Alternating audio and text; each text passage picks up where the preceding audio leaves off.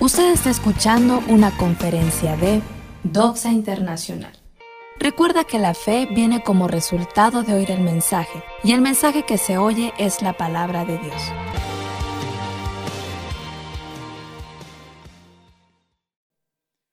Él, él, probablemente no tenía comida, se había acabado la comida, se había acabado el agua, estaba en un estado de indefensión, sabía que lo venían rastreando, buscando, habían mandado a los mejores rastreadores probablemente, y Elías era muy común, cuando veas a un hombre vestido de pelo de camello negro, ese es, un hombre raro, un hombre polvoriento, un hombre que ha vivido en las cuevas en el desierto, ese es Elías, mátenlo y tráigame su cabeza.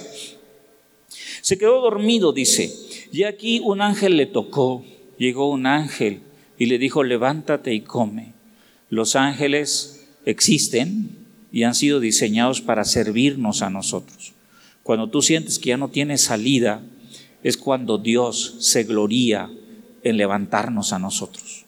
Cuando ya no hay esperanza, es cuando Dios interviene, porque entonces nosotros no podemos atribuirle la intervención a nadie más, sino solo al Señor entonces la gloria es para Dios y no para nosotros y para ningún otro.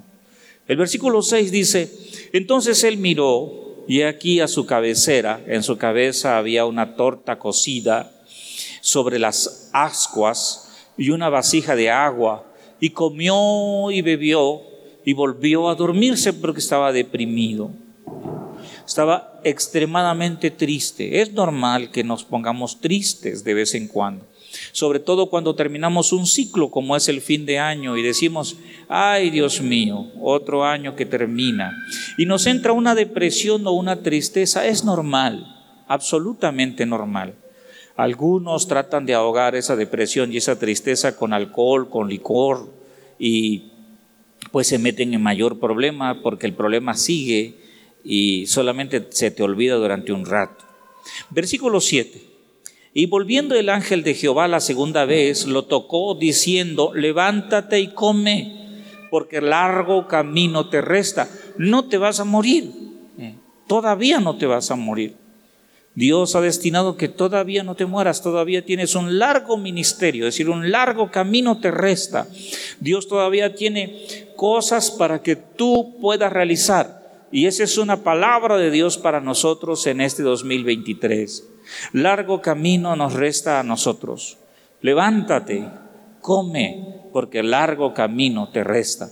Este ángel le había traído obviamente un pan celestial, ingredientes celestiales, algo sobrenatural, porque la Biblia dice en el versículo 8 que se levantó pues y comió y bebió, y fortalecido con aquella comida, caminó 40 días y 40 noches.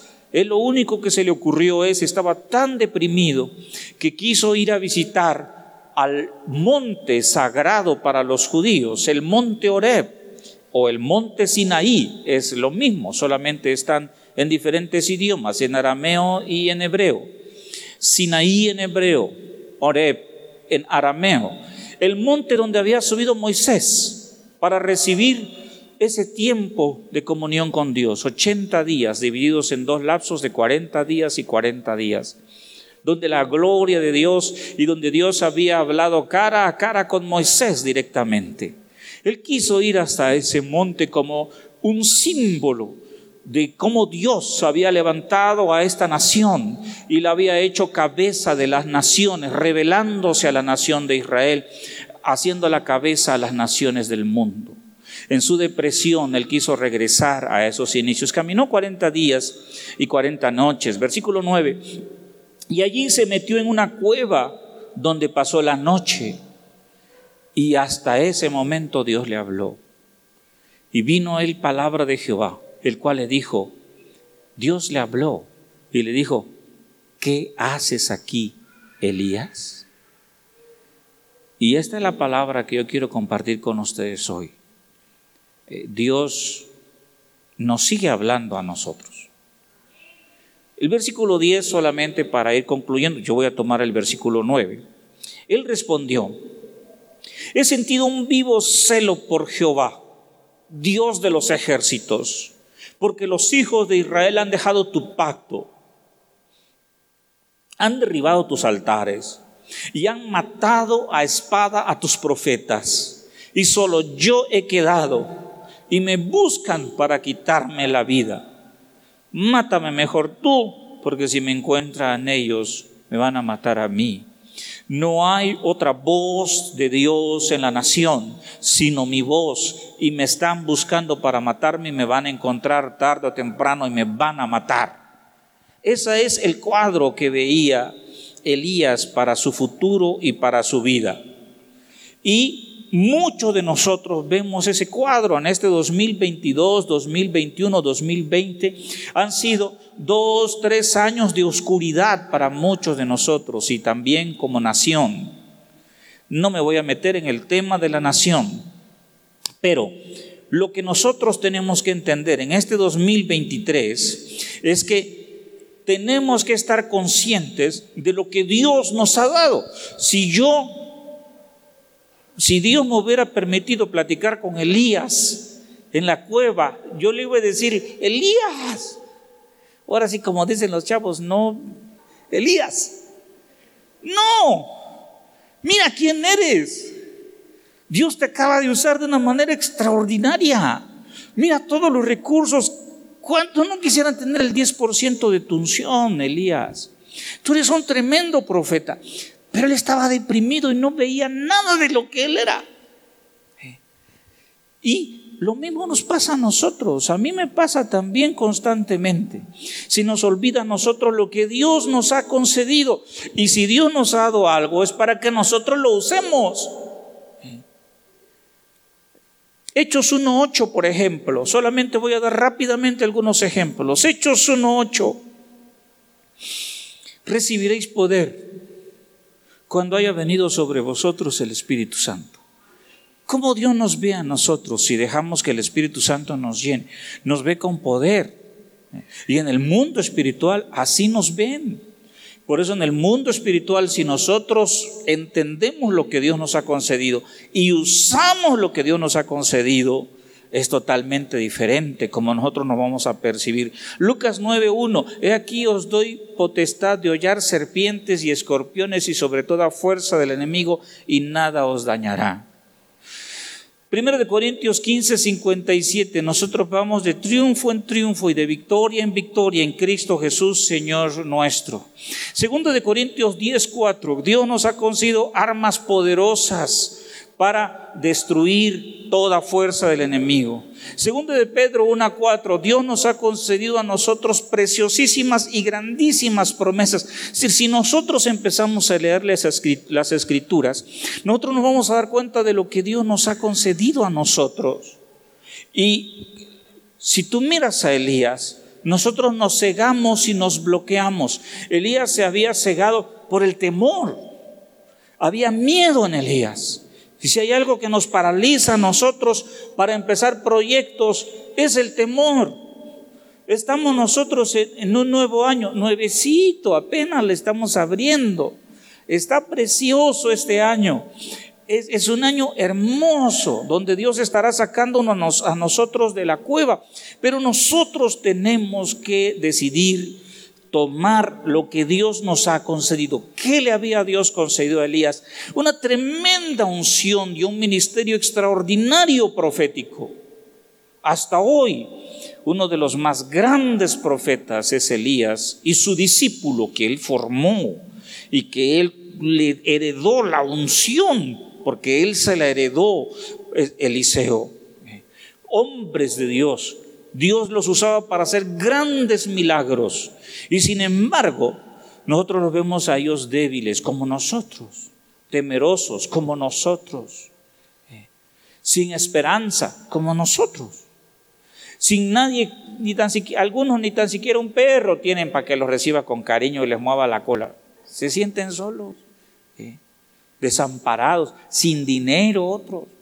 Y, según tú que soy, yo soy comerciante, soy empresario, nunca tienes dinero te ha ido mal, Estás desanimado, desalentado. Te levantas el domingo y dices, ¿para qué voy a buscar a Dios? Y algunos nacen con estrella, otros nacen estrellados. Yo ya nací estrellado. ¿Para qué le busco? significa de que estás en depresión y estás perdiendo el enfoque de las cosas que Dios te ha concedido, de las cosas que Dios te ha llamado a hacer. Muchas cosas, no solamente las vas a ver tú, sino las verán tus generaciones venideras. Muchos de nosotros venimos de pobreza extrema. Sin embargo, nuestras generaciones ellos heredarán la bendición más grande de la que nosotros pudimos recibir o heredar, no solamente en sabiduría, en paz, en todas las áreas.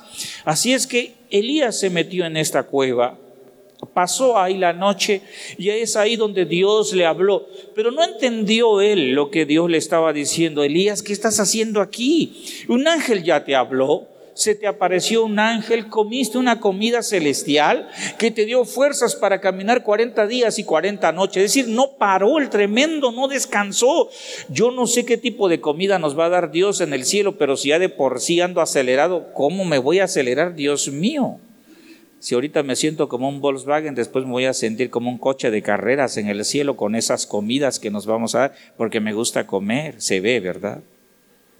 Entonces, en el versículo 9, Dios le dice, ¿qué haces aquí, Elías? ¿Qué estás haciendo aquí? Tienes dones, tienes habilidades, tienes unción, tienes todo de parte de Dios. ¿Qué haces aquí? Y es una palabra que Dios me habló a mí. Y yo la quiero compartir contigo. ¿Qué haces aquí? Entonces, hay tres tipos de cuevas de las que nosotros tenemos que salir. Una de las, eh, una de las cosas que agarraron a Elías fue el desánimo. Sí, es que la verdad miraba a su nación, y a mí me ha pasado también, miraba a su nación y veía cómo los malos van prosperando y cómo habían matado a todos sus amigos por el hecho de ser profetas. Ellos tenían desde ese tiempo, desde el tiempo de Samuel, cuando Dios levantaba un profeta, ponía escuelas de profetas, formaba más profetas, como nosotros ponemos escuelas de servidores de Dios. Llegan todos atarantados y Dios los levanta para servirle. ¿Quién sabe? Eh, Dios es milagroso. De veras. Cuando veo lo que Dios hace a través de algunos, digo, Señor, en verdad tú existes. ¿Cómo los toma? Y los usa. Igual pasaba en ese tiempo. Eh, Elías tenía una escuela de profetas. Imagínate que yo fuera Elías y hubiera matado a todos mis alumnos. Algunos, gracias Señor, pero otros no.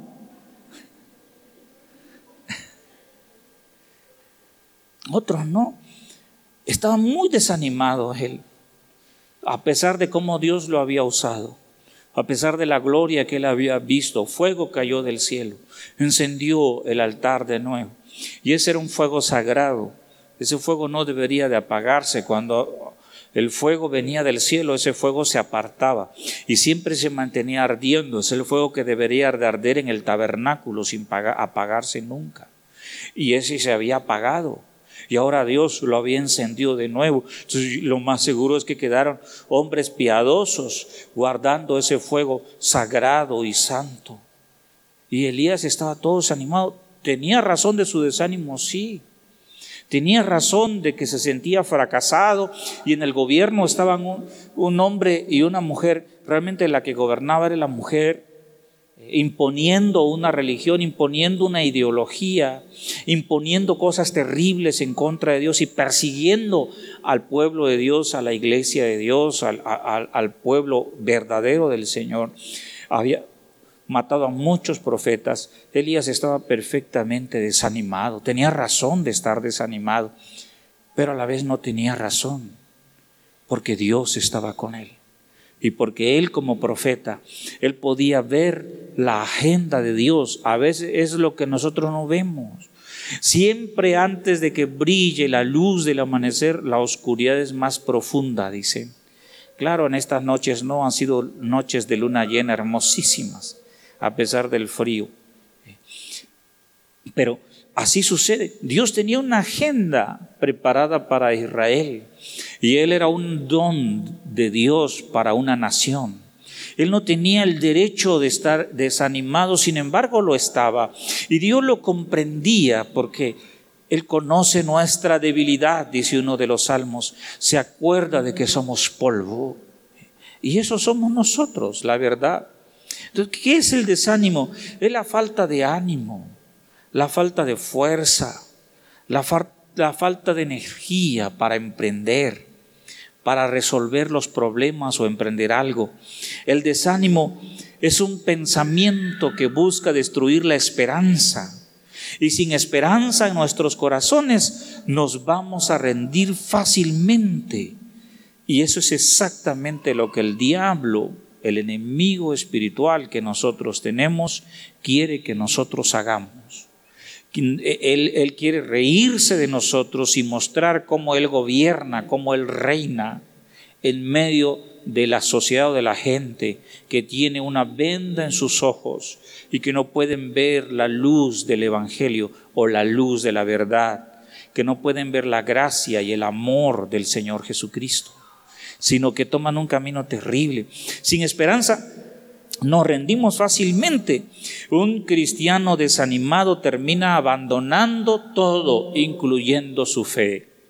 Es por eso que lo contrario al desánimo es el entusiasmo, y es una palabra griega, entusiasmo. Significa literalmente alguien entusiasta, es alguien de fe, alguien de ánimo, y la palabra ánimo o entusiasmo, entusiasmo significa lleno de Dios. Cuando tú estás lleno de Dios, tú estás lleno de entusiasmo como mi amigo Jerry siempre me contaba una historia. Él me contaba siempre los mismos chistes y me tenía yo que reír de sus mismos chistes. Un amigo mío que ya falleció, ustedes mm, la mayoría no lo conocieron. Él decía que una vez un ratón estaba, se metió a una casa y estaba comiendo un sabroso queso dentro de la casa y de repente mira al gato. El gato lo empieza a perseguir y el ratón empieza a correr por toda la casa llega hasta el sótano de la casa y normalmente en Europa y en otros lugares tienen un sótano y ahí guardan el vino. Y el ratón que se cae en un barril de vino. Se estaba ahogando el ratón y por, fin sale fuera del barril de vino, se para y dice, ¿dónde está el gato? Aviénteme al gato ahora sí. Ya está borracho. E, esa es la llenura del Espíritu Santo. E-, esa es la identidad. Vemos nosotros imágenes en redes sociales o WhatsApp. Está un gatito y de repente él mira su imagen y se mira como un tigre, ¿verdad? Tremendo. Eso es, e-, eso es fe. Eso es entusiasmo o ser llenos de Dios. Mirar lo que Dios está viendo y no lo que nuestros ojos naturales ven. Porque si nosotros permitimos el desánimo, robará nuestra fe y es una emoción negativa, satánica, no es correcta. Muchos de, de, nosotros comenzamos el año con mucho ánimo, con mucha esperanza y mucha ilusión. Incluso la vida de nosotros la empezamos con esperanza o con ilusión. Pero las dificultades de la vida, las críticas, los chismes, los problemas que tenemos con las personas o con la familia, las desilusiones que nosotros sufrimos por la razón que sea, nos desanimamos, desanimamos en el camino y hemos permanecido en esta cueva que es la cueva del desánimo, del desaliento. Y miren, a nadie le gusta caminar, seguir, estar con personas que, que, que te roban el ánimo y te roban la energía y te roban la fe. Ninguno de nosotros. Todos nosotros queremos estar con gente que nos inspiran fe, que nos dan energía, que nos dan aliento. Por eso venimos a oír la palabra de Dios, porque siempre Dios nos va a inspirar a nosotros fe, ánimo, fortaleza. Por eso hay iglesias que son muy chiquititas y la gente no quiere ir. Me dicen los pastores, es que no sé por qué no quiere ir la gente a la iglesia. Venga usted y regáñelos. Mire, ya los regañaron mucho, los regañan, por eso no quieren ir. Pues yo yo no quiero ir a un lugar donde me regañen. Yo voy a ir a un lugar donde me digan que estoy guapo y que todo lo puedo en Cristo, que me fortalecen. ¿eh? Yo quiero un lugar donde si soy soltero, pues diga yo, ah, me digan, pues vas a conseguir esposa este año, no te preocupes. Si estás soltera y solterona y así medio quedadona y como que el tren ya se fue, quiero ir a un lugar donde me digan, tú estás chula y vas a salir este año. Si no sales a, por la buena, sales al... Ahí quiero estar. No un lugar donde me brinden a mí desánimo y desaliento. Tenemos que saber todo lo que Dios nos ha concedido a nosotros, la vida que tenemos hoy, estamos vivos por una razón. Pasamos una pandemia, muchos murieron, muchos pastores mejores que yo, amigos míos. Los tuvimos que enterrar, los tuvimos que cremar, tuvimos nosotros que despedirlos con una gran tristeza en nuestro corazón. Pero lo que Dios nos ha dado no es para que pasemos nosotros en la cueva del desánimo, del desaliento. Dios nos ha dado, algunos no se dan cuenta de lo que Dios nos ha dado, pero si tú te sientas y haces un balance de qué Dios te ha dado, en primer lugar, Dios te ha dado la vida. Estás vivo, estás completo. Mira tus manitas, mira tus uñas, hasta tienen mugre, pero tan completas. Hay gente que no tiene manos. Hay gente que no tiene piernas. Hay gente que quisiera poder caminar. Y tú caminas, medio chueco, pero caminas. Tienes de comer en la casa. Hasta de más comiste y tomaste, hasta te pasaste de copas en estas fiestas. ¿eh? Dios te ha bendecido. Tienes una familia. Tienes hijos se parecen a ti. Si tú miras que están feos, y son igualitos a ti. Por algo están feos. ¿Eh? Todo lo que Dios te ha concedido, Dios te ha dado lo que te ha concedido para luchar, para vencer, para conquistar. A eso nos llamó Dios. Dios te ha dado ideas de negocios y tienes miedo. Prefieres estar con un salarito y estirando. Le aprietas pescuezo a las monedas esas al águila hasta sin pluma la dejas para que te alcance. Tienes miedo de empezar un negocio. ¿Por qué tienes miedo? ¿Por qué te desanimas? ¿Por qué no tienes fuerzas? Tienes que levantarte, porque Dios te diseñó para conquistar y la primera batalla la tenemos que pelear en nuestra mente, en nuestra manera de pensar. La Biblia dice que nosotros debemos de traer cautivo nuestros pensamientos a la obediencia a Cristo Jesús, Señor nuestro. Si dejamos a nuestros pensamientos ir por donde quieran, los pensamientos van a, son vagos, los pensamientos son como esos mochileros que se van, quieren andar para acá, para allá. No, nuestros pensamientos fueron diseñados. Nosotros que estamos en Cristo, y si tú no estás, tú puedes aprovechar este principio de año para entregarle tu corazón a Jesús, rendir tu vida a Jesucristo, porque lo único que va a hacer Jesús por ti es bendecirte. La primera gran bendición que Él da a tu vida es que quita la ceguera de tus ojos y tus ojos van a poder ver la luz, la luz de Dios, la revelación de Dios, que hay un solo Dios, que no hay otro nombre debajo del cielo dado a los hombres en que nosotros podamos ser salvos, sino solamente en el nombre que es sobre todo nombre, el nombre poderoso de nuestro Señor Jesús de Nazaret, Hijo del Dios Altísimo y Salvador nuestro, Rey nuestro y Redentor nuestro.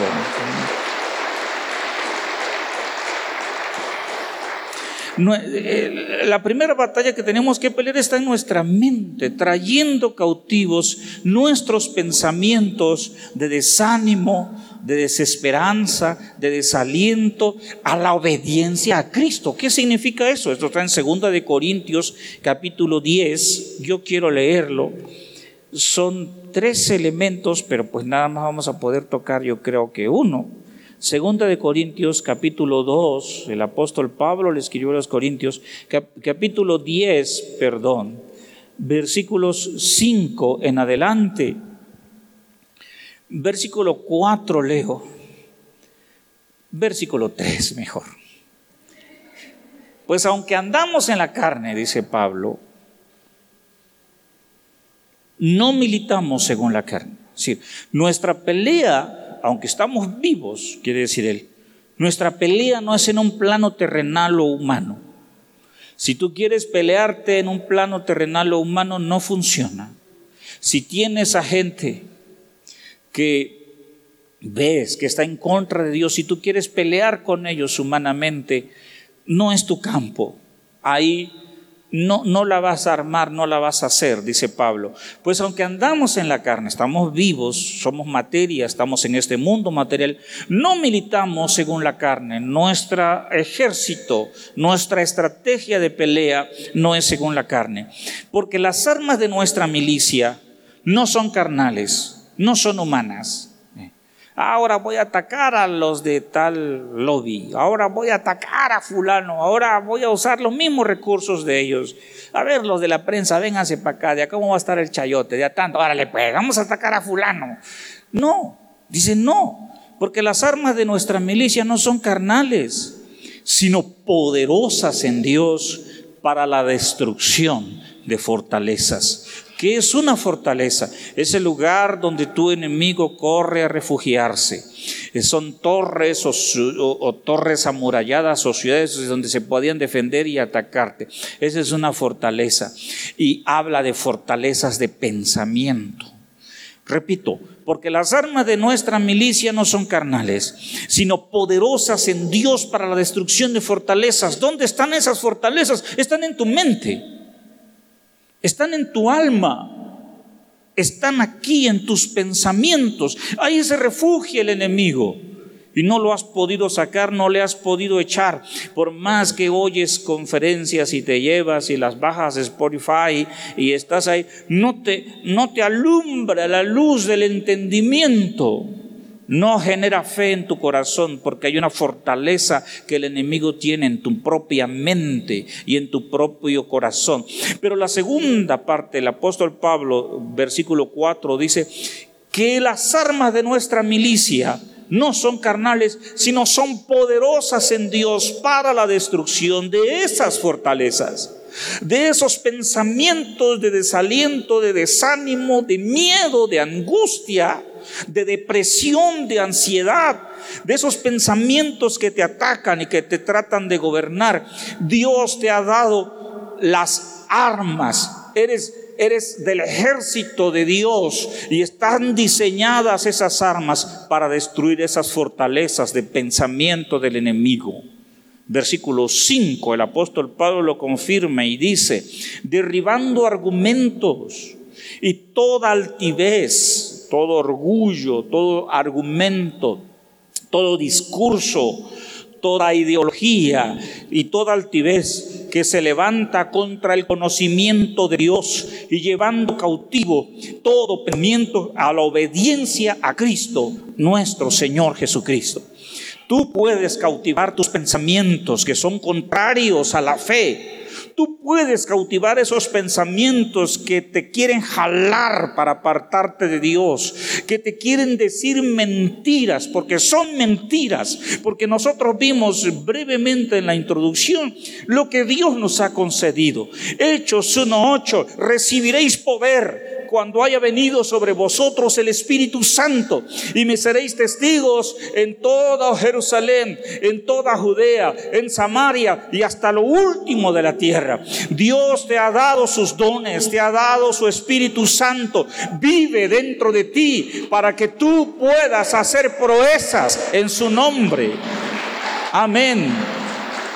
Y cuando hablo de proezas, no hablo solamente en las cosas de Dios, porque todo es de Dios. El mundo entero le pertenece a Jesús. El Señor no solamente es Señor aquí en el campus de Doxa, en estas hectáreas. El Señor es Señor de Oaxaca, es Señor de México, es Señor del continente, es Señor de nuestro mundo, porque Él lo creó y Él murió para redimirlo. Amén.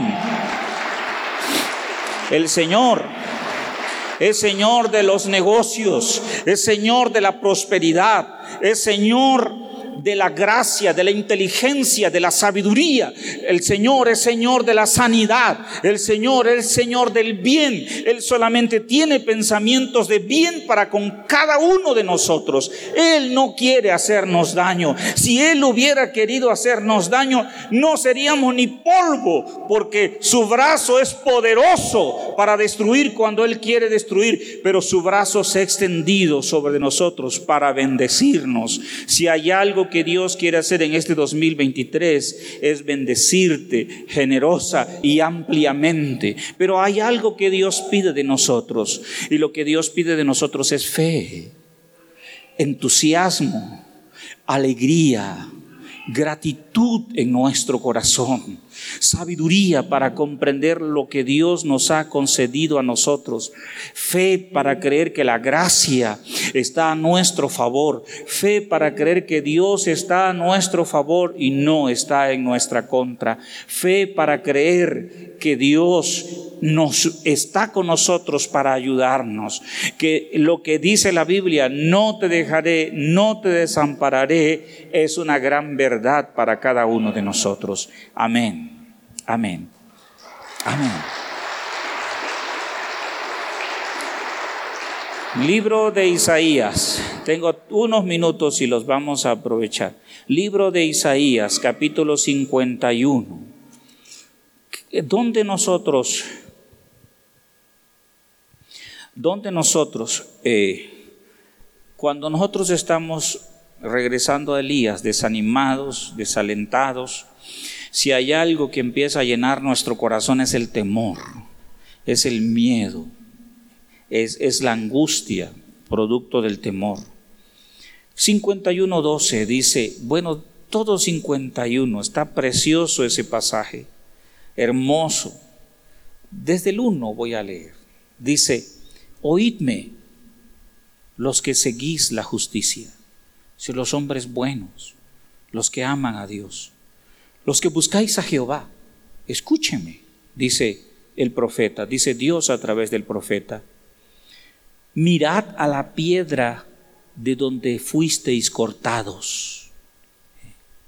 ¿Quién es la piedra? Es Dios. De ahí yo fui cortado. Eso me habla a mí muchísimo de quién soy. No soy cualquier cosa. Soy una roca, soy una, una piedra cortada de una roca más grande. Sigue diciendo, y al hueco de la cantera de donde fuisteis arrancados. Tengo su naturaleza, tengo su imagen, tengo su semejanza nos da para una conferencia. Dos, mirad a Abraham, vuestro padre. Mira a Abraham y a Sara, que os dio a luz, descendientes directos de Isaac. Porque cuando no era más que uno solo, cuando Abraham era uno solo, uno solo, lo llamé. Yo llamé a Abraham, lo bendije y yo lo multipliqué. Qué grande es Dios. No mires a tu condición. No mires a los problemas que tienes ahorita. Mírame a mí. Mira la piedra donde fuiste cortado. Mira la cantera de donde fuiste jalado para servir en este tiempo, en esta generación. Mira a Abraham, vuestro padre, y a Sara, que os dio a luz, porque cuando no era más que uno solo, lo llamé y lo bendije y lo multipliqué. Si Dios pudo bendecir a uno solo, Abraham, lo llamó y lo multiplicó, lo mismo a Él puede hacer con nosotros.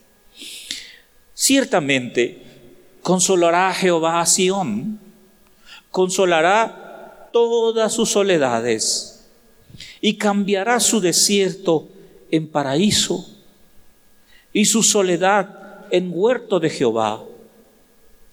Se hallará en ella alegría, gozo, alabanza y voces de canto. Estad atentos a mí, pueblo mío, oídme, nación mía, porque de mí saldrá la ley y mi justicia para luz de los pueblos. Ahora vamos a bajar hasta el versículo 11. Ciertamente, volverán los redimidos de Jehová, volverá nación cantando, y gozo perpetuo habrá sobre sus cabezas. Tendrán gozo y alegría, y el dolor y el gemido huirán. Yo, yo soy vuestro consolador. ¿Quién eres tú para que tengas temor del hombre que es mortal y del Hijo del hombre que es como heno? Yo quiero memorizar este pasaje. Yo, yo soy vuestro consolador. ¿Quién eres tú para que tengas temor del hombre que es mortal y le del Hijo del hombre que es como heno? Y ya te has olvidado de Jehová tu Hacedor, que extendió los cielos y fundó la tierra, y todo el día temiste continuamente del furor del que aflige cuando se disponía para destruir, pero ¿en dónde está el furor del que te aflige?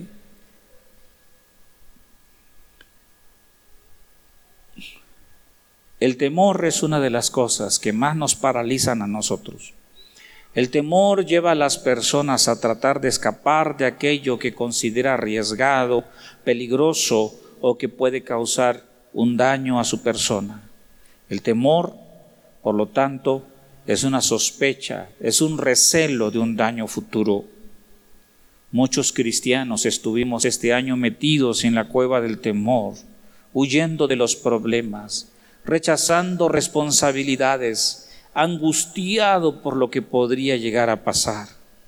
Pero en el texto que nosotros hemos leído, el Señor nos hace una pregunta y nos dice, ¿quién eres tú para que tengas temor? Y esa es la causa de nuestro temor.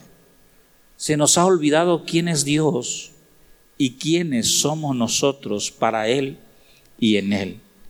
¿Quién eres tú? ¿Eres un hijo de Dios? ¿Eres un hombre o mujer redimido? ¿Eres un hombre o mujer sanado? ¿Eres un hombre o mujer salvado? ¿Eres un hombre o mujer que Dios escogió desde antes de la fundación del mundo para la alabanza de la gloria de su nombre? ¿Quién eres tú?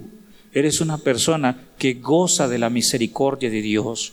¿Quién eres tú? Eres una persona que ha visto la bondad de Dios. ¿Quién eres tú? Tú eres un hijo hija amado de Dios, engendrado por Dios. ¿Quién eres tú? Salmo 34, 4. Termino con este salmo ya.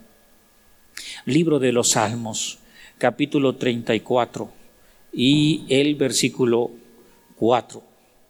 Salmos 34, 4. La Biblia dice, busqué a Jehová y él me oyó y me libró todos mis temores. Vamos a ponernos de pie y vamos a darle gracias a Dios por este año que estamos nosotros iniciando.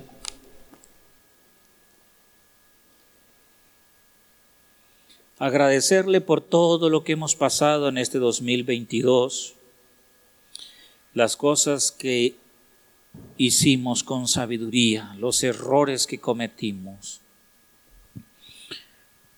los, el desánimo que nos tomó, el temor que inundó nuestro corazón. Vamos a entregárselo a Él en esta hora. Oremos juntos, mis amigos y amados. Querido Dios, yo te agradezco por este 2022 que tú me has permitido vivir. Algunos días fueron difíciles, otros días siempre tuvimos tu bendición.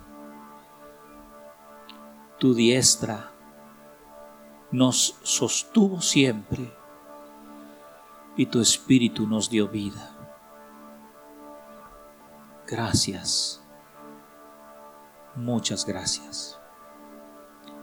Perdona nuestros pecados, perdona nuestros errores, perdona nuestra incredulidad, perdona nuestro corazón que no te obedeció en muchas cosas que nos mandaste.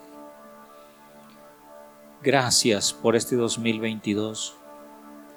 Gracias por darnos de comer, por vestir nuestro cuerpo y por sanarnos continuamente. Gracias Señor. Ahora entregamos a ti este 2023 que estamos iniciando. Te pedimos tu bendición, Señor nunca nos apartes de ti, nunca nos dejes, nunca nos desampares. Toma nuestra mano, afirma nuestros pies, llena de alegría nuestro corazón y abre tu mano para bendecirnos.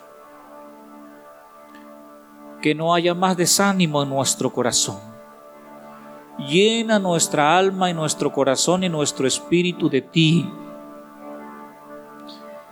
Llena nuestra ser de ti.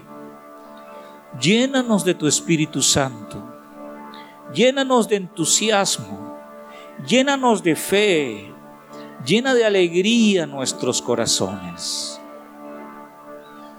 Santificamos y dedicamos a ti este 2023. Reprendemos en el nombre de Jesús toda obra del maligno, toda obra del diablo en nuestra vida y en las vidas de nuestra familia y nuestros seres queridos. Señor, envía siempre tus ángeles con nosotros. Recibimos tus ángeles abrimos nuestro corazón para recibir tu bendición. Gracias porque eres bueno con nosotros. Gracias por tu salvación. Gracias por la vida. En el nombre de Jesucristo. Amén. Y amén.